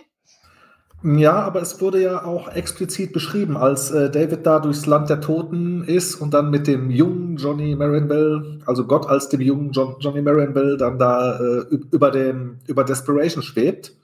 Da sagt er, weißt du auch, was das ist? Dieser Punkt, das, das ist ein, ein Affront to God, eine Beleidigung. Der, der findet es ekelig, der hasst dieses Ding und will es weghaben. Ja, aber genau deswegen verstehe ich nicht, warum wir einfach nur die Tür zumachen und die beiden Outsider nicht in irgendeiner Endkonfrontation gegeneinander krachen. Das ist einfach unbefriedigend für mich und vor allem konsequenzenlos. Weil wie lange wird es dauern? Ich meine, es hat ungefähr, wie viel, 100, 150 Jahre gedauert, bis dieses scheiß Loch endlich mal wieder einer aufgerissen hat. Ja, prima, wir haben 150 Jahre gewonnen. Voll gut. Hm, Ja, es ist jetzt die Frage, ob, ob die beiden überhaupt gegeneinander kämpfen könnten oder ob, ob das, da sind wir jetzt ja wieder im Bereich, äh, das, das geht halt völlig aus jeder menschlichen Motivation raus. Ne? Ich glaube, äh, es ist tatsächlich menschliche Motivation, dass es so gemacht wird. Die sind einfach nur froh, dass sie äh, das Vieh jetzt besiegen können und ähm, soll sich doch jeder später drum kümmern, wenn es irgendwann mal wieder auftaucht. Das ist nicht mehr unser Problem. Hm. Ja, und das ist jetzt die Motivation der Charaktere, aber halt halt nicht, nicht, nicht von Gott. Ja, und da- das stört mich halt. Ich meine, wenn unser, wenn unser lieber Gott in irgendeiner Form sich die Mühe macht, sich eines kleinen Jungen zu bedienen, dann macht er doch nicht halbfertige Sachen. Das, das, das stört mich. Ja, das ist ja zum Beispiel auch eine Sache, die dann immer so für mich auch mitschwang im Buch. Auf der einen Seite ist Gott zwar gut, der liebt dich auch im abstrakten Sinne, Aber er ist aber wenn das, notwendig, wenn das notwendig ist, dann schmeißt er dich weg und deine Familie und so weiter. Das heißt, das ist dann schon, also wenn es nötig ist, bist du, wirst du da auch platt gemacht. Ja, aber äh, es ist ja nicht mal, also es nötig, ein nötiges Opfer heißt für mich, es hat wenigstens irgendeinen Sinn. Aber plus minus 150 Jahre in göttlichen Maßstab zu gewinnen, ist für mich einfach viel zu viel Arbeit für viel zu wenig Effekt. Äh, Vielleicht hat die Sprengung di- direkt in dem Loch ja gereicht, um es zuzumachen. Das erfahren wir ja leider nicht. Hm. Jonas, wie stehst du zum Ende? Mm, Ja, ich. Ich bin jetzt wie gespannt. Ich habe das langfristige äh, gar nicht so gesehen, weil es ja, weil ich habe es aus der Sicht eines Menschen gesehen und da sind 150 Jahre echt lang. Äh, und möglicherweise lernen auch die Leute draus, dass äh, nee, nee, vergiss, was ich gesagt habe. Die Leute lernen nicht. äh, ja, und ob das jetzt wirklich äh, vielleicht dieser äh, Zugang zu TAC versperrt ist, glaube ich nicht wirklich dran, aber es muss ja auch Stoff für äh, eine Wiederaufnahme des Themas geben. Hm. Hm. Hm. Na gut, aber hm, fandst du es denn befriedigend oder eher ne? Äh, ich fand's bisschen komisch. Vor allem mit, ja, okay, was erzählen wir der Polizei? Ja, äh, wir sagen, wir wissen von nichts. Äh, Hm. ist, äh, klar, äh, würde ich wahrscheinlich genauso machen, aber äh, ja, es endet halt bevor äh, irgendwer anderes drin dazu kommt und weil ich glaube, es wird schwer, das alles wirklich genau so zu erklären. Mhm. Gut. Habt ihr zum Inhalt noch irgendwelche Punkte, auf die ihr eingehen wollt?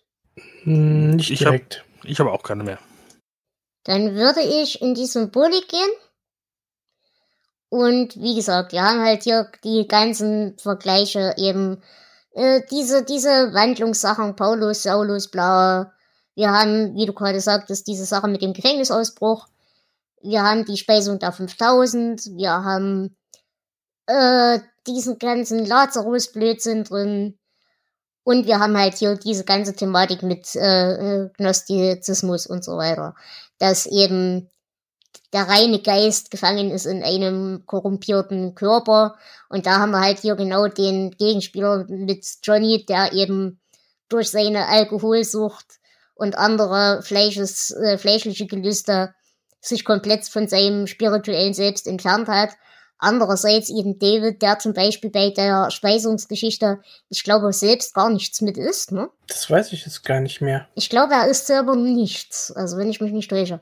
Aber eben auch äh, sein eigenes Fleisch überwindet, indem er eben zum Beispiel sich durch diese Gefängniszelle zwängt und so weiter und so fort. Der halt quasi der reine Geist ist, der den Körper übermannt, gewissermaßen. Aber andererseits können wir halt diese Gnostizismus-Geschichte auch umdrehen eben, dass wir diesen unreinen Geist von Tag haben, der eben tatsächlich körperlich eben dich auch übernehmen kann. Und dass das eben eine zweiseitige Geschichte ist.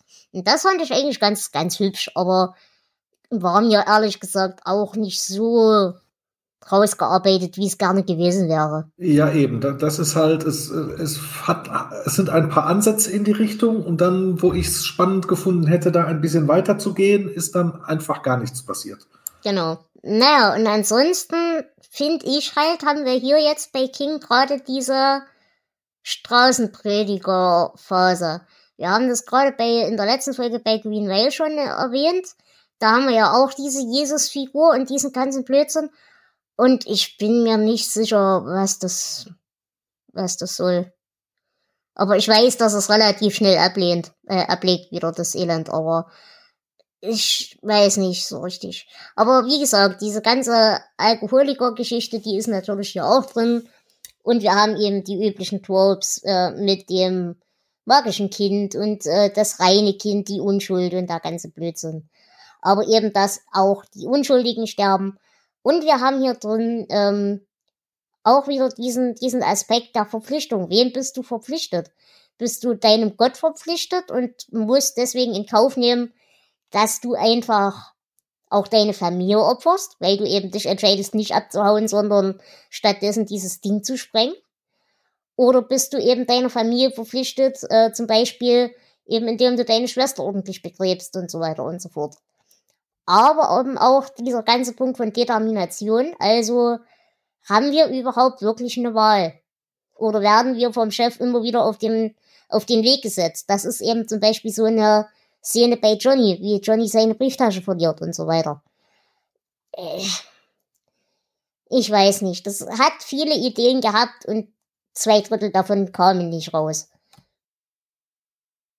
Stimmt, äh, das mhm. käme da noch groß in die Nähe. Äh, maximal halt mit dieser Weltenbauer-Theorie, die jetzt nicht unbedingt äh, gnostisch ist, aber sie gibt es ja auch in einigen anderen Interpretationen, dass Gott halt, Gott hat das ganze Ding halt hingestellt, angeschubst und was der Einzelne so macht, interessiert eigentlich nicht, aber an so wichtigen Stellen kommt da schon mal runter und greift ein. Hm. Gut, äh, das war's zur Symbolik. Wie gesagt, es ist viel Christenzeug drin wo ich nicht viel Ahnung von habe, deswegen werde ich mich da auch nicht allzu weit dran aufziehen. Aber das ist, sind jetzt erstmal für mich so die, die Hauptthemen, die da drin sind. Genauso eben wie die Frage, warum lässt Gott zu, dass gute Menschen leiden. Ne? Aber wie gesagt, diese Diskussion haben wir bei Green Mail genauso drin. Und die haben wir auch in ganz, ganz dünnen Aspekten später bei Regulators, aber da werden wir an anderer Stelle drüber reden. Gut. Reden wir über die Querverbindungen. Flo, ja, da haben wir tatsächlich wieder äh, einige. Ähm, schon erwähnt haben wir Cynthia, die wir aus das Bild kennen. Also ich, wir lassen Regulator mal außen vor. Ja, da, natürlich. Ja, da gibt es natürlich äh, mehr als nur Querverweise. Ähm, wir haben die auch schon erwähnte Sprache der Toten, die auch im dunklen Turm vorkommt, mhm. die Tak spricht. Kantoi zum Beispiel, ähm, meine Kinder der Wüste, ähm, die Kantoi als Wesenarten werden halt tatsächlich auch im Turm erwähnt. Ich glaube allerdings wirklich erst in der neuen Fassung, aber auf jeden Fall auch in den äh, kleinen Schwestern von Eluria. Genau. Ja, überhaupt, ähm, der Turm, da gibt es ja auch eine Salzmine, in der ein Dämon festsitzt. Mhm. Äh, in Wind. Und wir haben auch einen Outsider in äh, naja, der Outsider, der in einer Mine lebt. Also, das ist ein Thema, das äh, ihm scheinbar gefallen hat. Äh, klar, die Outsider haben wir auch schon erwähnt. Äh, die treffen wir auch noch öfter. Und ähm, wir haben einen kleinen Querverweis zu äh, The Stand. Es wird die Stadt Arnett, Texas erwähnt, in der Stu Redman gewohnt hat. Mhm. Kiki, hast du was? Nee, an Querverbindung, wie gesagt, die Kentoy Okay. waren mir aufgefallen, was ja auch passend war. Also ich hatte dann noch mal die Beschreibung der Kentoy nachgeguckt in, äh, ja, welches Buch war es jetzt? Ja, egal, wo dann, ich hatte jetzt nur die Stelle drumherum gelesen. Er sagte ja, they are the low man, more animals than human. Was dann halt auch passt, dass die dann halt Genau. in diese unformed Language, diese unformed Ecke dann auch irgendwie reinpassten. Ansonsten ist mir noch aufgefallen, ähm, Johnny unterhält sich oder führt zu Selbstgespräche, ähm, wo es darum geht, dass er auf der Mittelseite von Inside View abgebildet worden ist. Und Inside View kennen wir unter anderem aus äh, Nachtflieger. Nee, wie, ja, wie Viele heißt das? Nachtflieger, genau, ja. Ja, und aus ähm, Dead Zone. Genau. Außerdem Alan Carver liest äh, das Buch Misery in Paradise. Kennt wir auch aus Misery. Genau. Ähm, ja, wie gesagt, die Outsider haben wir, je nachdem, welche Definition man anlegt, ja schon mehrfach getroffen. Äh, wie gesagt, der Anfang hat mich sehr erinnert aus, äh, an die Autofahrt aus Kinder des Zorns und die Autofahrt in, äh, wie hieß die Kurzgeschichte mit der Musikantenstadt, wo Elvis lebendig war? Verdammt gut Band haben die. Genau. Aber das war, glaube ich, auch eher eine gefühlsmäßige Erinnerung daran. Ähm, dann werden wir hier tatsächlich erwähnt, äh, sie würde dorthin gehen, wohin der große Alte sie geschickt hatte. Da haben wir halt wieder diese Verknüpfung der großen Alten ins Lovecraft-Universum, wenn man das so lesen will. Ja, das kann man ja auch bei den Outsidern immer so sehen. Also vielleicht gar nicht so falsch. Und als letztes habe ich noch, es kursieren alle möglichen Geschichten darüber. Eine besagt, dass sie einen Weißen ausgegraben haben. Eine Art uralten Erdgeist, der die Mine zerstört hat. Eine andere sagt, dass sie die Tommyknockers wütend gemacht haben. Und äh, ja, Tommyknockers halt nicht. Mhm. Ja. Äh, ich habe ihr noch, sonst noch was? ja, ich habe noch was. Ah, gut. Äh, einerseits fällt hier der Begriff Gottbombe. War das eine Gottbombe? Was? Ein großer Blitz, wie bei Saulus auf der Straße nach Damaskus, bla bla bla bla bla.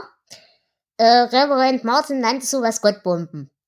Und äh, den Begriff Gottbombe, den haben wir, glaube ich, in The Stand schon auch etabliert. Naja, da hat die Hand Gottes eine Atombombe ausgelöst. Also, Ähm, außerdem wird hier auch gelegentlich ein düsteres scharlachrotes, äh, scharlachrotes Licht erwähnt. Und es kommt der Satz Erdbeerfrühling, sagten die Altvorderen dazu. Gott weiß warum. Und Erdbeerfrühling war auch eine Kurzgeschichte aus Nachtschicht, glaube ich. ja. Gut. Gibt es hierfür denn Verwertungen, lieber Flo? Ja, die gibt es. Es gibt verschiedene Hörbücher. Äh, eine gekürzte Hörbuchversion, die von Katie Bates gelesen wurde. Davon gibt es sogar zwei verschiedene Ausgaben. Und 2016 ist dann eine ungekürzte US-Fassung erschienen, die von King selbst vorgelesen wurde. Ähm, Im Deutschen gibt es das Ganze als Daisy-Hörbuch für ähm, Sehbehinderte, aber auf dem freien Markt ist es in Deutschland eins der Werke ohne deutsche Hörbuchfassung. Aber es gibt auch einen Film von Mick Garris, einen Fernsehfilm von 2006. Ich glaube, Jonas, du hast den gesehen. Ist das richtig? Oder kam er doch nicht rechtzeitig? Äh, nee, der ist doch nicht da, leider. Ah, verdammt. Ich habe ihn gesehen und äh, er ist schlechter als das Buch. ähm, ja, es kommt, es spielt tatsächlich ein paar bekannte Schauspieler mit. Also ähm, Collie wird gespielt von Ron Perlman, den man zum Beispiel als Hellboy kennt oder aus Sons of Anarchy oder auch aus allen möglichen. Ähm, Mary wird gespielt aus, von Annabeth Gish, die in Akte X mitgespielt hat. Und ähm, Johnny ist Tom Skerritt, der auch ja in The Dead Zone schon mitgespielt hat und auch bekannter Schauspieler ist. Das Ganze ähm, hilft leider nicht sehr viel. Äh, der Film ist sieht, also es, es sieht selbst für einen Fernsehfilm sehr billig gemacht aus. Ähm, die Rolle der Cynthia wird gespielt von Kelly Overton, die auch diverse Sachen gemacht hat, die mir hier aber nur aufgefallen ist als extrem schlechte Schauspielerin. Und ja, nee. Es hebt einige Punkte hervor oder macht einige Punkte deutlicher, die mir am Buch schon nicht gefallen haben. Mhm. Muss man nicht gesehen haben. Okay. Gut, äh, bevor ich euch gleich tot werfe, wie sieht's denn bei euch mit Zitaten aus? Eins habe ich. Ja? Ja, ich habe auch nur eins. Gott ist ein lausiger Gesprächspartner, kein Zweifel. Aber er hat uns ein Handbuch hinterlassen. okay. Ähm, dann sage ich mein erstes. Sag mir, was ich tun soll, Gott. Sag mir, was du willst. Und wenn es dein Wille ist, dass wir hier sterben sollen, dann hilf mir, keine Zeit damit zu vergeuden, wütend zu sein oder erschrocken nach einer Erklärung zu schreien. Kiki?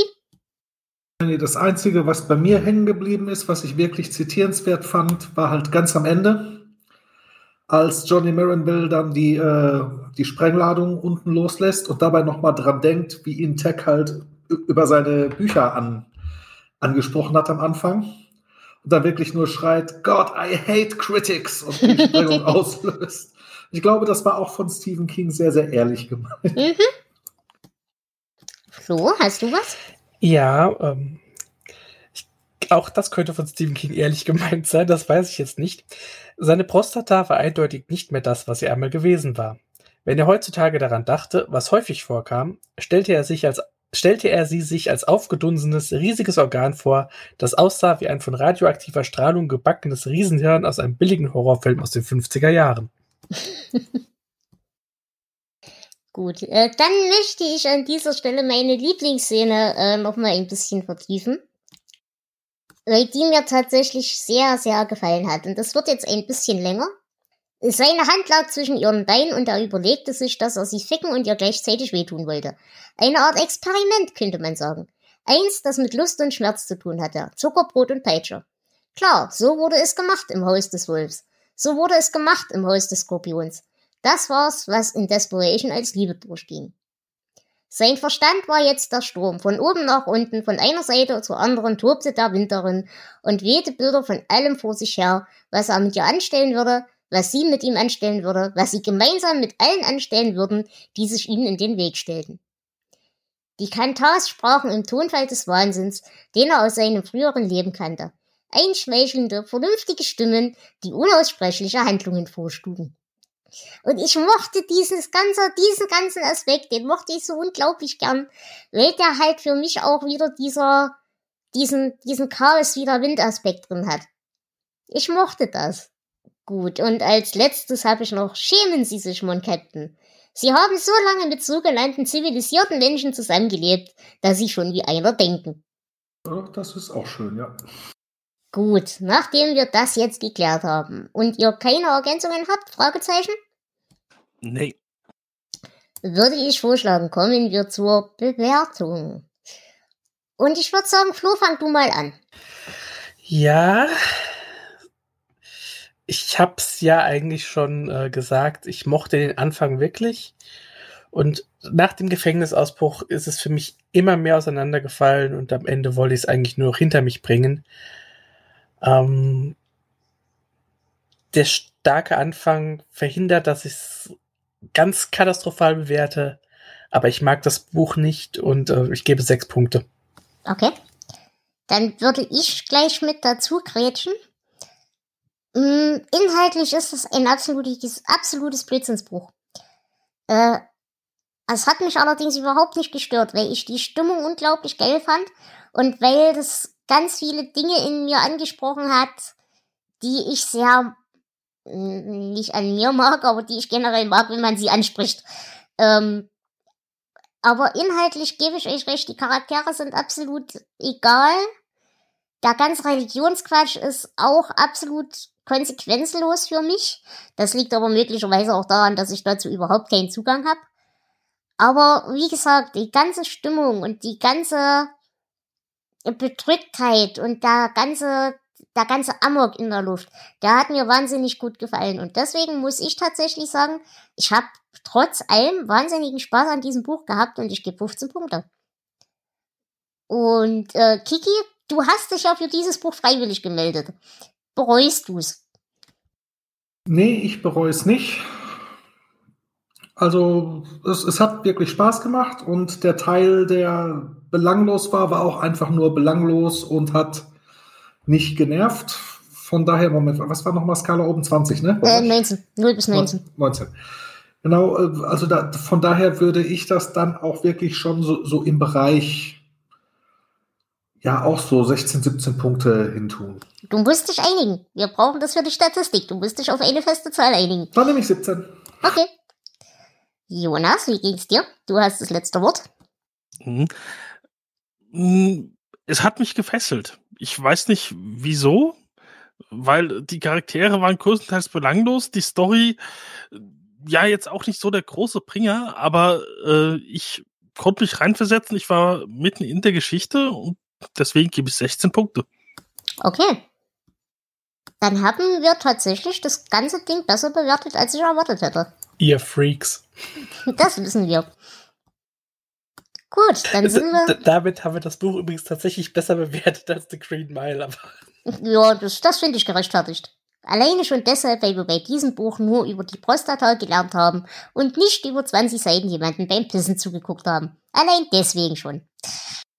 20 Seiten? Ich meine, es ist jetzt lange her, dass ich Green Mile gelesen habe, aber ich überlege jetzt gerade. Also Green Mile hat bei mir auch einen weniger bleibenden Eindruck hinterlassen. Also als ich den Titel gelesen habe, wie gesagt, Desperation und Regulators sagte in mir was sofort, ja, das würdest du gerne besprechen, aber Green Mile eher so gar nicht. Gut. Äh, dann würde ich sagen, verabschiede ich mich von euch, liebe Hörerschaft. Ich verabschiede mich von dir, Kiki, es war mir eine Ehre. Ebenso. Ich verabschiede mich außerdem von dir, lieber Jonas. Ja, auf Wiedersehen. Und natürlich auch von dir, Flo. es war wieder sehr interessant. Und wir hören uns in genau dieser Konstellation zur nächsten Folge wieder, denn da werden wir auch wieder mit Kiki zusammen das Buch Regulators besprechen. Und ich glaube, da wird die Bewertung erstens wesentlich niedriger ausfallen und zweitens wesentlich weniger auseinandergehen. Oh, ich bin gespannt. Ich auch. Ich hoffe es zumindest sehr, weil sonst müsste ich mein Menschenbild überdenken, wenn das irgendeiner gut fand. Aber okay. Äh, ich hoffe, ihr schaltet auch in der nächsten Folge wieder ein. Ansonsten, es gibt ganz, ganz viele Bücher auf unserer Liste, die uns noch bevorstehen. Wenn ihr mit uns podcasten wollt, könnt ihr das gern tun. Ihr braucht nur ein Mikrofon und irgendwas, äh, ja, wo ihr reinreden könnt. Wir brauchen Teamspeak oder Skype, wobei uns Teamspeak immer lieber ist. Und dann könnt ihr gerne mit uns reden. Guckt einfach in die Leseliste, welche Bücher noch frei sind. Ähm, es sind jetzt schon ganz viele wieder durchgestrichen, aber das macht nichts. Ihr könnt euch auch einfach an Bücher dranhängen, die schon einen Gast haben. Dann senden wir einfach mit mehr Leuten. Das ist auch nicht verkehrt, das macht auch Spaß und wir würden uns freuen. Ansonsten, wenn ihr die Bücher nicht habt, die ihr besprechen wollt, sagt uns einfach rechtzeitig Bescheid. Wir würden dann dafür sorgen, dass ihr mit der Quellenlage versorgt seid, um mit uns zu reden. Und wenn ihr irgendwelche Ergänzungen habt oder irgendwelche Anmerkungen, dann könnt ihr uns entweder eine E-Mail schreiben oder ihr haut uns über Twitter an. Und ich würde das Ganze dann als entweder Audiokommentar oder als Fließtext in den jeweiligen Folgen mit als Kommentar einpflegen. Das könnt ihr bloß nicht selber machen, weil ich die Kommentarfunktion im Blog deaktiviert habe, um diversen Spam-Geschichten aus dem Weg zu gehen. Aber wir freuen uns über jede Rückmeldung und wir freuen uns, wenn ihr das nächste Mal wieder dabei seid. In diesem Sinne, tschüss. Ciao. Tschüss. Tschüss.